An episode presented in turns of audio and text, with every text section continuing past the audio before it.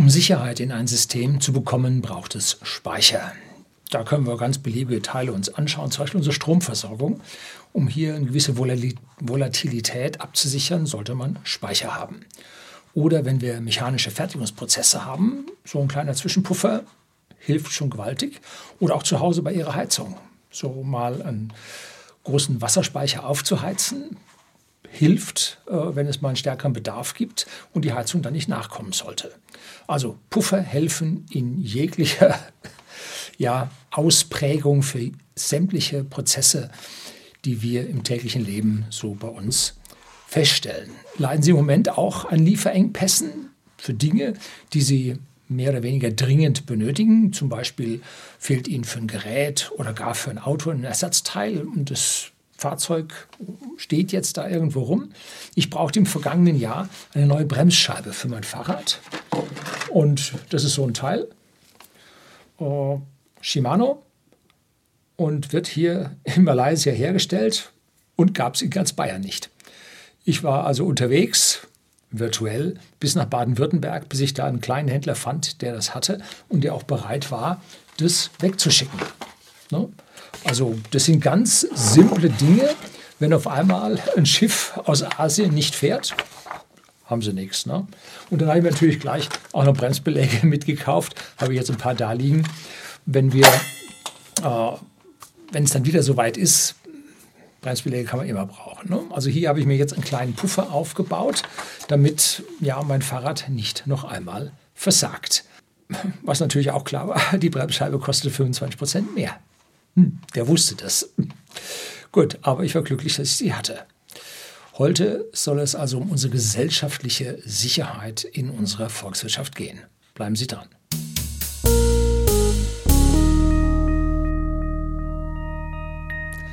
Guten Abend und herzlich willkommen im Unternehmerblog, kurz Unterblog genannt. Begleiten Sie mich auf meinem Lebensweg und lernen Sie die Geheimnisse der Gesellschaft und Wirtschaft kennen, die von Politik und Medien gerne verschwiegen werden. Und heute sind wir bei den Speichern. Wie heißt es so schön im Volksmund? Spare bei Zeiten, so hast du in der Not. Auch früher wusste man das schon und es gibt ja alte Schriften, in denen wird von sieben fetten und von sieben mageren Jahren gesprochen und dass man doch bitte Kornspeicher anlegen sollte, um diese sieben mageren Jahre zu überbrücken. Nun, und die heutigen Speicher, um die wir uns jetzt mal kümmern wollen, äh, dabei geht es vor allem, nein, dabei geht es um all das, was wir in unserem täglichen Leben benötigen und das beginnt bei manchen Menschen mit ihrem Toilettenpapier, bei anderen mit Speiseöl oder auch bei whisky.de, dem Versender hochwertigen Whiskys an privaten Endkunden in Deutschland und in Österreich, mit einer gesicherten Whiskyversorgung. Und da bestellen Leute häufig mehr Flaschen, um einen kleinen Speicher zu Hause zu haben. Und dann, wenn dieser Speicher so langsam sich anfängt zu leeren, dann wieder nachzubestellen. Also diese kleinen Speicher zu Hause helfen, enorm. Ein kleiner Exkurs zu unserer Firma whisky.de. Warum sind wir verhältnismäßig? Wir sind ein kleines Mittelunternehmen verhältnismäßig groß geworden. Warum haben wir eine gute Kundenzufriedenheit? Nun, weil wir einen vergleichsweise sehr großen Speicher angelegt haben. Und wie definiert sich so ein Speicher in Sachen groß? Nun, das liegt an der Lagerumschlagsziffer. Und wie oft dreht so ein Händler sein Lager pro Jahr um? Wenn wir uns jetzt ein Unternehmen wie Aldi anschauen, der dreht sein Lager in den Filialen, ja, ich sag mal 250 Mal im Jahr um, also fast jeden Tag. Wir bei whisky.de haben eine einstellige Lagerziffer, aber die ist Firmengeheimnis, werde ich hier nicht aus, plaudern. Aber wer sich darunter jetzt nichts vorstellen kann, wenn Sie nur eine Lagerziffer von sechs hätten, würde das heißen, Sie würden Ihr Lager sechsmal im Jahr umschlagen, müssen sechsmal oder ein Sechstel des Jahresumsatzes zwischenzeitlich immer beliefert werden. Und diese Zahl stimmt natürlich nur im Durchschnitt über alles. Sie haben natürlich Flaschen, die verkaufen Sie nur einmal im Jahr oder einmal alle zwei Jahre, sind aber trotzdem wichtig, dass Sie die haben, sind natürlich sehr, sehr teuer und die Nachfrage danach ist gering. Aber andere Flaschen, dort wo Schnelldreher drauf sind, wo Sonderangebote drauf sind, die schlagen sich natürlich viel, viel schneller um, sodass man im Schnitt auf eine Lagerumschlagsziffer kommt.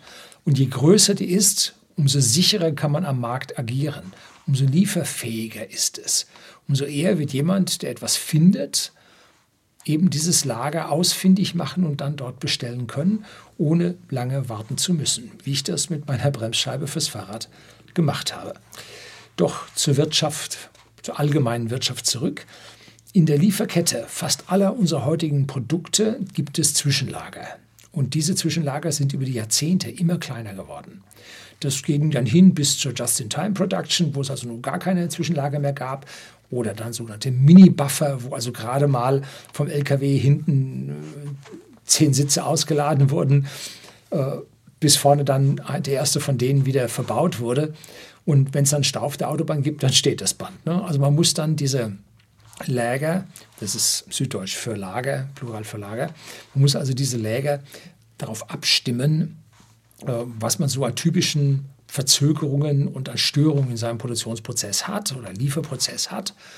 Und das war in den vergangenen Jahrzehnten nicht sonderlich lang. Und da optimiert sich nun die Wirtschaft, die Konzerne in eine bestimmte Richtung, die nicht unbedingt immer die richtige ist, wenn wir es dann auf Liefersicherheit und Produktionssicherheit anschauen. Auch die Zulieferer zu diesen Firmen haben wiederum ihre Mini-Buffer, wiederum ihre Vorräte, die sie auch zwingend anlegen sollten.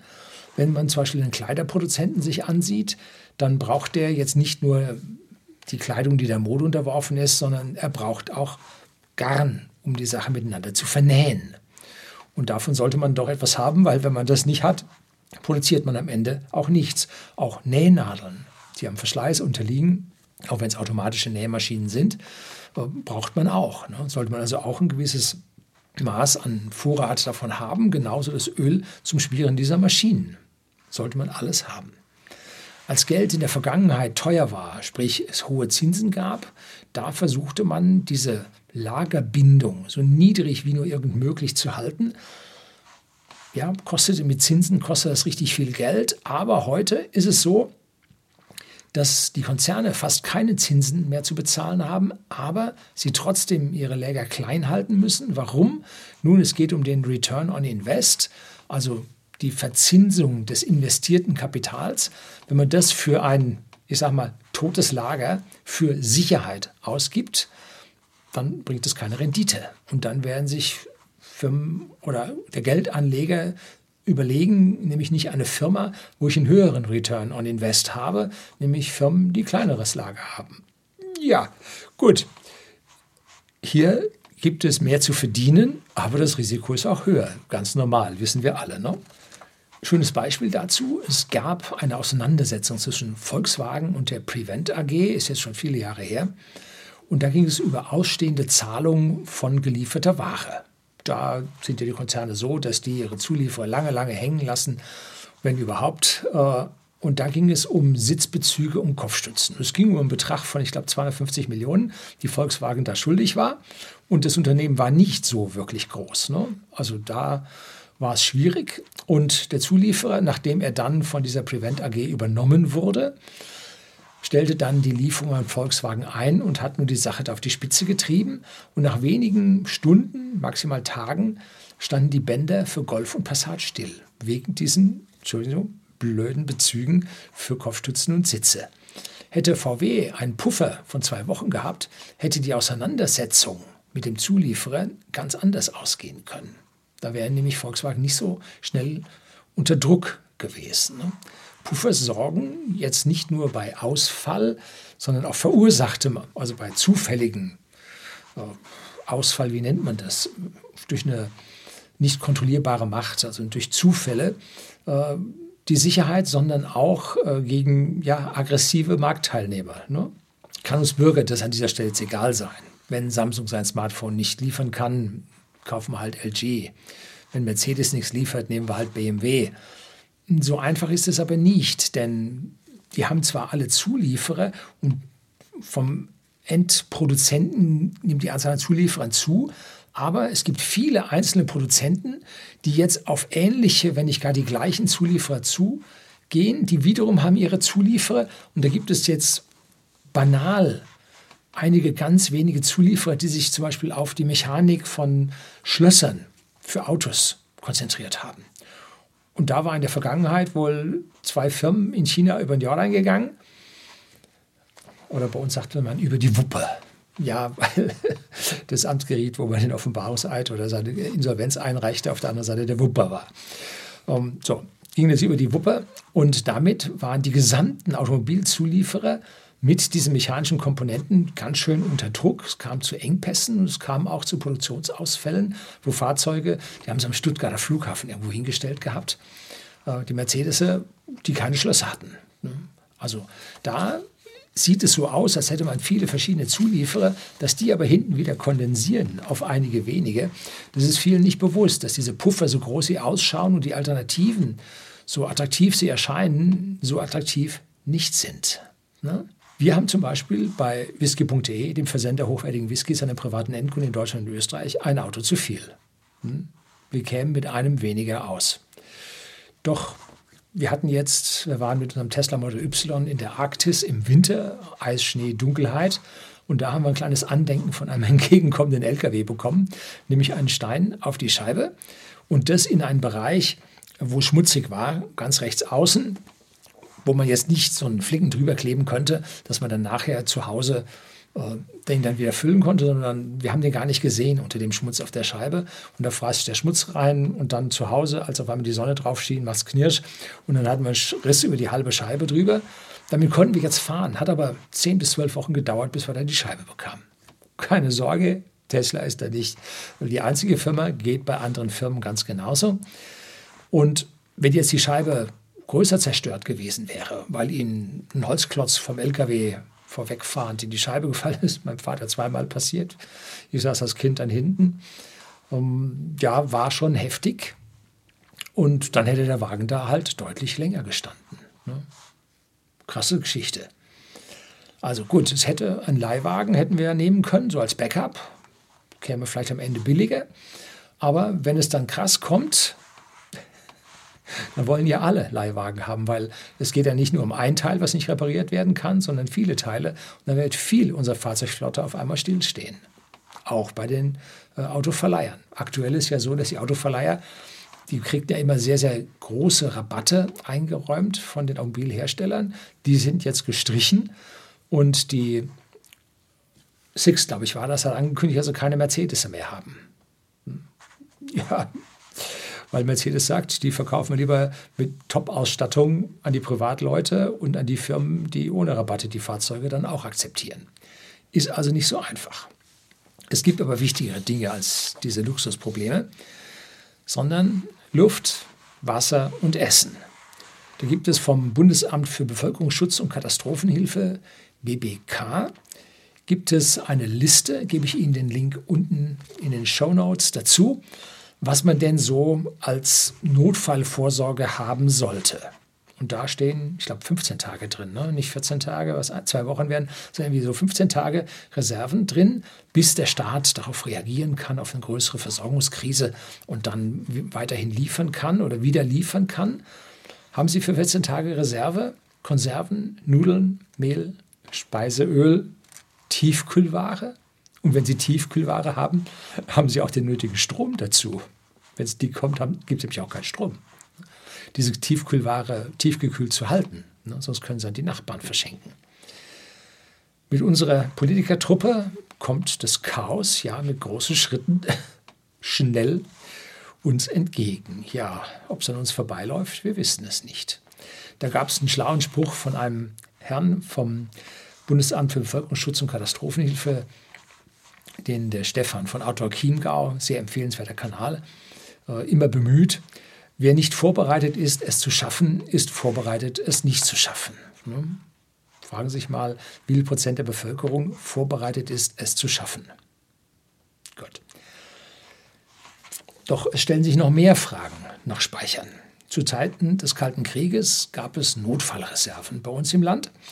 Und die reichten für ein paar Monate, waren tief in Stollen und in Lagern äh, bundesweit. Die waren auch geheim eingelagert. Natürlich, der Feind hätte es gewusst. Und die entsprechenden Leute, die da beliefert haben und verwaltet haben, haben es auch gewusst.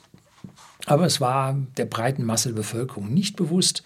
Und die reichten für ein paar Monate. Meine Eltern, so sparsam wie sie waren, kauften dann hin und wieder mal Fleisch in Dosen und getrocknete Hülsenfrüchte in größerer Menge.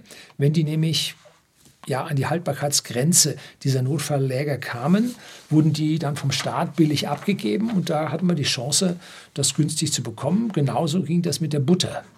Da hieß es dann zwar immer EU-Butterberge abbauen und so weiter, aber man kriegte dann das, was in den Lägern drin war, in den Notfalllägern. Ne? Da durfte man dann begrenzte Stückzahlen pro Haushalt verbilligt einkaufen. Heute hört man aus Regierungskreisen, dass die Notfallreserve aufgegeben wurde. Ich habe es jetzt mal bei Google gesucht, so richtig gefunden habe ich es nicht. Was ich noch so in Erinnerung habe, war, dass es für Städte noch was gäbe, aber das Land oder die Bevölkerung auf dem Land würde das sich noch selber weiterbringen. Da sage ich einfach nur herzlichen Dank für Ihre Vorsorge. Ne? Toll, wir auf dem Land. Wir sollen euch dann in Berlin wählen. Was stellt ihr euch denn vor?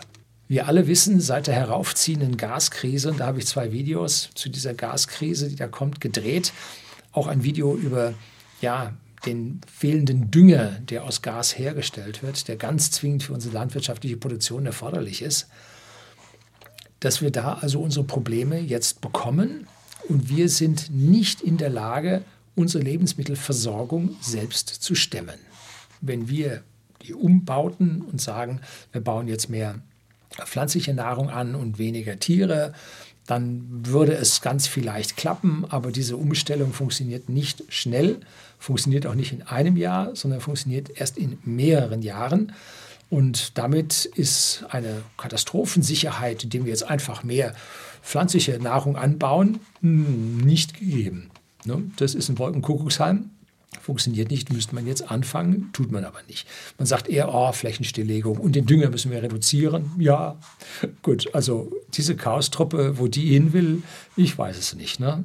Diese Vorgehensweise wird uns im Fall einer großen Krise Menschenleben kosten. Aber auch in der Zwischenzeit, wo unsere Nahrungsmittelproduktion zurückgeht, kostet es Menschenleben. Nicht bei uns, nein, sondern in der dritten Welt, die im Moment gerade so in der Lage ist, sich ihren, ihr Essen zu verdienen. Wenn jetzt die Lebensmittelpreise weltweit steigen, und das tun sie, und zwar jetzt nicht nur ein bisschen, 3, 4, 5 Prozent, sondern momentan geht es so eher in der Größenordnung äh, 50 Prozent binnen anderthalb Jahren, zwei Jahren. Ne? Denn das ist jetzt nicht nur der aktuellen Krise äh, am östlichen Rand der EU geschuldet, sondern das geht schon länger so. Ne? Man hat hier nur jetzt einen extra Sündenbock gefunden. Ne? Also die Problematik, die zeichnet sich schon vorher ab und die Preise für Nahrungsmittel steigen deutlich. China hat die kommende Problematik verstanden. Was macht China? Die kaufen seit anderthalb, zwei, zweieinhalb Jahren unglaubliche Mengen an Getreide. Und zwar um jeden Preis. Habe ich Ihnen von Agrar heute Com, gebe ich Ihnen unten auch einen Link in der Beschreibung. Die haben Vorräte angelegt und zwar haben die gekauft für jeden Preis. Und die haben jetzt Vorräte für, man sagt so anderthalb Jahre Versorgung der Gesamtbevölkerung in China.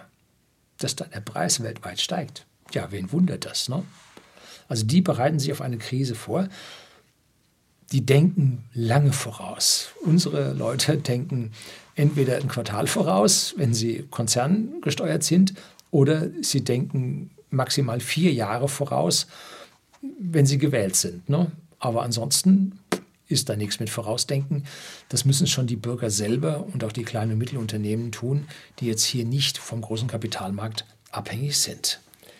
Was können sie machen? Legen Sie sich die Waren privat aufs Lager, die Sie eh kaufen und essen. Kaufen Sie mehr.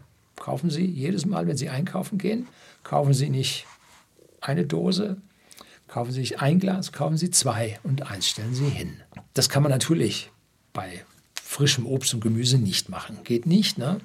Dafür können Sie Dinge in Dosen kaufen, pflanzliche Nahrung wie boah, eingedosten Kohl, Bohnen, Gurken. So, wenn Sie die in der Regel nicht so häufig essen, ich verstehe Sie, tue ich auch nicht. Ich mag da lieber frische Nahrung.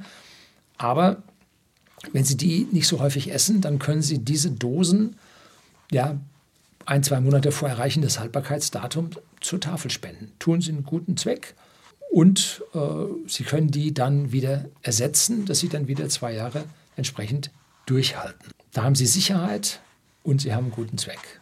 Nochmal, die unten verlinkte Notfallliste von dem Bundesamt für Katastrophen und sonst wie Schutz, äh, Bevölkerungsschutz um Katastrophenhilfe, so heißt es, ähm, hilft. Die gibt Ihnen mal so einen, so einen Ansatzpunkt, worüber man denken, nachdenken sollte und auch ein Überschlagen, wie viel Kalorien brauchen Sie, wie viel essen Sie pro Tag, ähm, wie viel brauchen Sie, um da entsprechend weit zu kommen, was ist ein vernünftiger Nahrungsmix. Hm? Es hilft nicht, wenn Sie sich einen Zentner Mehl dahinlegen. Ja, genauso 20 Liter Speiseöl hilft auch nicht. Also Sie müssen da schon ein bisschen komplexer denken. Ne? Noch sind wir nicht so weit. Zuerst kommt die Phase, in der die technischen Güter über die Inflation immer teurer werden und dann auch zum Teil nicht mehr lieferbar sind. Und wenn die Inflation dann extrem steigt, dass die Inflation schneller steigt als die Transportwege von der Herstellung bis zum Verbraucher sind, dann wird es sie auf einmal gar nicht mehr geben.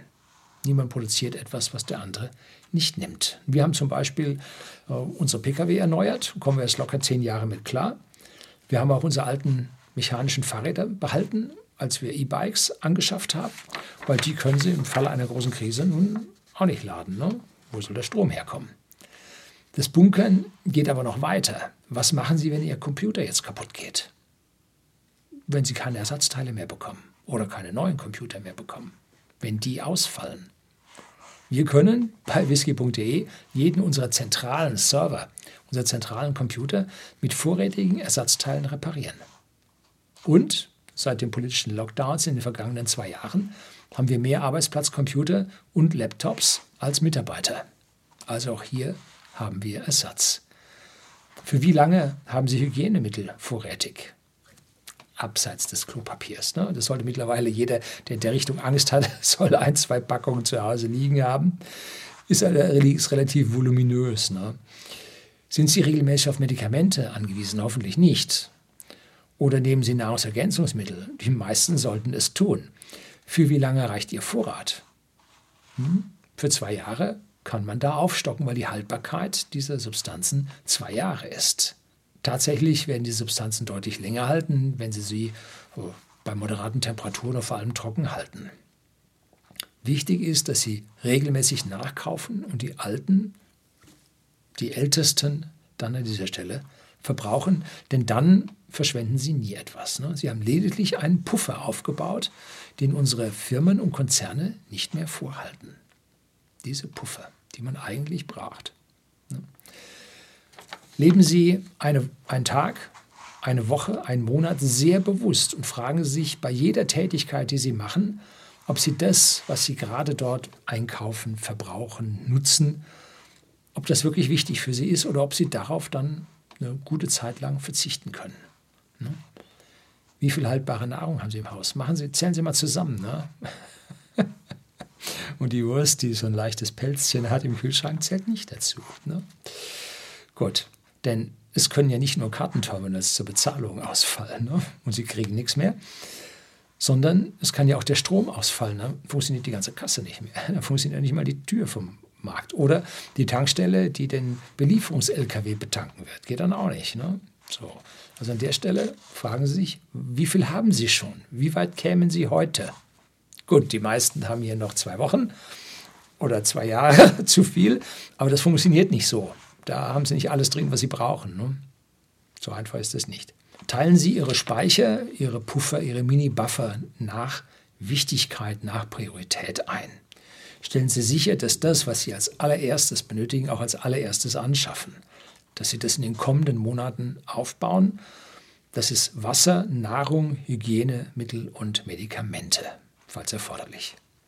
So, wenn Sie erkennen, mit welcher traumwandlerischen Sicherheit unsere politischen Dilettanten in ja, Berlin und Brüssel in jedes Schlagloch hineinfahren, dann ist der Achsbruch nicht weit. Und wenn dann Millionen und hunderte Millionen von Menschen mit Achsbruch da liegen und nicht mehr weiterkommen, dann können sie sich auf den Staat nicht mehr verlassen. Ne? Der muss überfordert sein. Das ist den Beamten und den Angestellten des öffentlichen Dienstes nicht vorzuwerfen. Im Zweifel, wenn es richtig heiß hergeht, müssen die sich zuerst um ihre Familie kümmern und nicht über irgendjemand anderen. Sehr aufopferungsvoll für die Bevölkerung und dabei die eigene Familie vernachlässigen, glaube ich jetzt nicht so unbedingt dran. Ne? Das kann man unseren Beamten und wie gesagt den öffentlichen Dienstlern nicht vorwerfen. Das ist nicht ihre Schuld, sondern Schuld unserer unfehlbaren, moralbesoffenen Politiker. Man kann es nicht anders sagen. Ne? Wünschen Sie sich nicht, dass es so weit kommt. Es würde furchtbar werden. Und nochmal, wer nicht vorbereitet ist, es zu schaffen, ist vorbereitet, es nicht zu schaffen. Und geschätzte 90 Prozent unserer Bevölkerung ist nicht vorbereitet, es zu schaffen. Das soll es gewesen sein. Herzlichen Dank fürs Zuschauen.